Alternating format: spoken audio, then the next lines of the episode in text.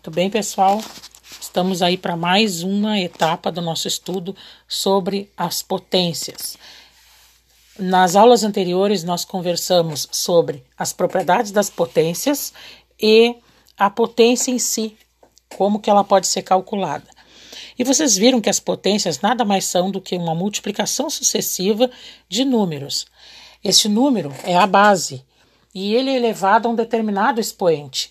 Este expoente, ele me diz quantas vezes eu terei que repetir esse mesmo número na sucessão de multiplicações, né? um número de fatores.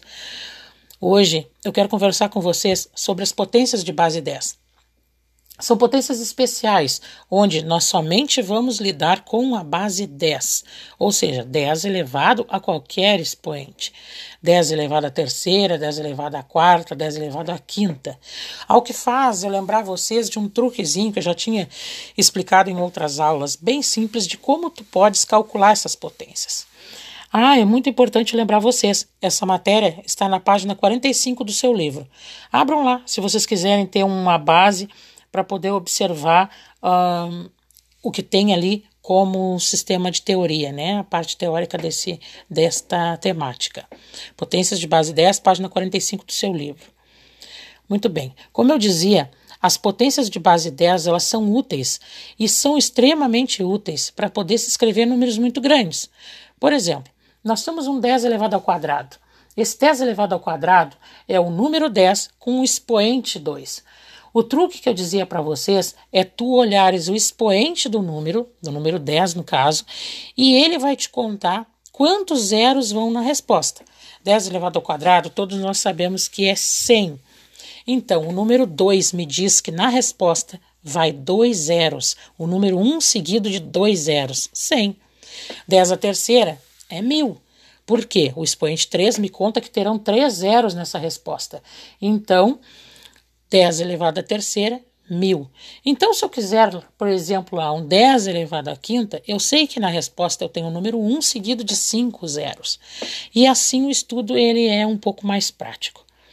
As potências de base 10 eu disse também que elas são úteis, aí relembrando que eu já falei agora há pouco, para a escrita de números muito grandes.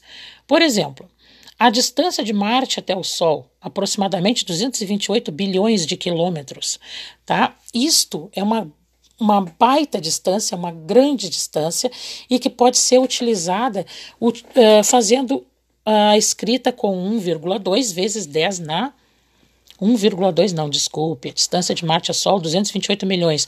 Então é 2,28 vezes 10 na oitava. Isto nada mais é do que notação científica, aquilo que a gente já tenha, já tinha estudado há um tempinho atrás. Se tu quiseres dar uma paradinha aqui no áudio e buscar o que nós já vimos aí algumas páginas atrás no teu livro ou no teu caderno, fica à vontade. Certo? Estes grandes números, eles também são utilizados, as potências de 10 também são utilizadas na no armazenamento de, de, memórias. Então, agora eu faço um convite a vocês a nós conversarmos sobre esse assunto. Como assim armazenamento de memória? Estou falando de memória, armazenamento de memória no computador, armazenamento de memória de dados. Memória de dados. Na página 46, então, eu faço uma proposta para que vocês leiam o box por toda a parte.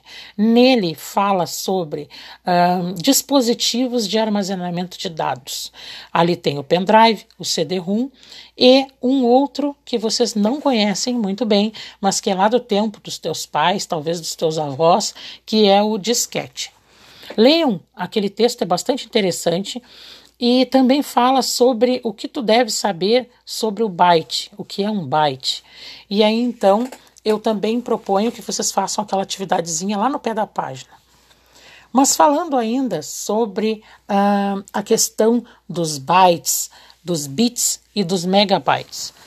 Nós estamos entrando numa nova era de grandes números, não é?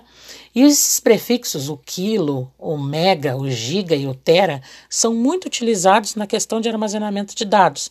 Então, um kilobyte, um megabyte, um gigabyte e um terabyte. A era da informação digital. Bem, memória e armazenamento de dados é o que nós estamos tratando agora. O que, que é um byte? Então, O byte é a unidade básica de armazenamento de memória no computador e ele é geralmente composto por 8 bits. O bit, ou um binary digit, é a menor unidade lógica de armazenamento de informação no computador. E, e vocês, se têm algum conhecimento de informática, ou se estão fazendo alguma espécie de curso, vocês devem saber do que eu estou falando. Bem, relacionado ao estudo de um capacitor, a unidade de memória, ele, ele está desligado ou ligado. Então, desligado em 0 e ligado em 1. Um. Este agrupamento de 8 bits, ele é um byte. E isto, gente, é mais é para a galera que trabalha mais com, como eu vou dizer, que trabalha com montagem de programas, de dados, com sites e esse tipo de coisa, certo?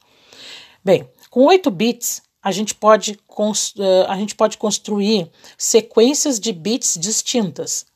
Cada bit era o suficiente para registrar 256 caracteres diferentes. 10 caracteres digitados num bloco de notas tem 10 bytes de memória. Imagem, fórmula, texto, jogos ocupam muitos bytes e tu deve saber disso quando se trata das questões dos jogos ou dos textos ou de algumas imagens que tu trabalha aí no teu armazenamento de dados pessoais. E isso então precisaria de um uso de prefixos do sistema internacional. Só que há uma confusão, pessoal. As potências de 2 são referência principal para se medir a capacidade de memória de um computador. Por exemplo, a tua memória do teu, uma memória de um pendrive ou a memória do teu telefone, ela é de 32, de 64, 128 ou num computador 256 ou 1024, sempre são potências de 2. Mas no sistema internacional usamos as potências de 10. Seguindo então a linha do raciocínio, o termo kilobyte ele é usado para indicar 10 na terceira, que são mil bytes, ou 2 na décima, que são 1024 bytes. Ah, no início, a diferença entre as duas versões era só de 2,4%, mas com o passar do tempo, com o desenvolvimento uh, vertiginoso dos meios digitais, a diferença passou a aumentar.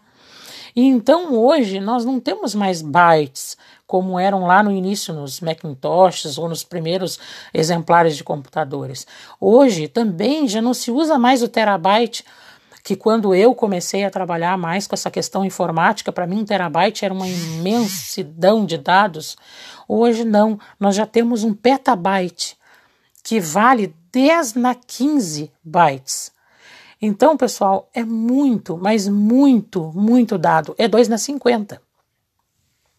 Os fabricantes de, de eletrônicos, de toda essa questão de armazenamento de dados, eles levam isso muito em consideração. Bem, o que eu falei para vocês até agora é só um pouco disso um pouco desse assunto e a proposta que eu tenho a fazer de, a vocês é que vocês pesquisem.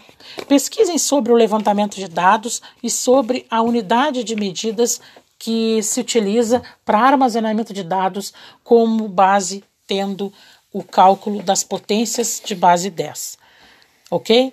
Logo abaixo, aí nas atividades, vocês verão uma proposta de pesquisa que ela estará dividida em duas etapas. E a primeira etapa eu já vou propor para vocês hoje. Tá certo? Era isso por hoje, ok? E a proposta estará logo abaixo. Leiam com atenção para que vocês possam resolver. Tá certo? Um abraço, até a próxima.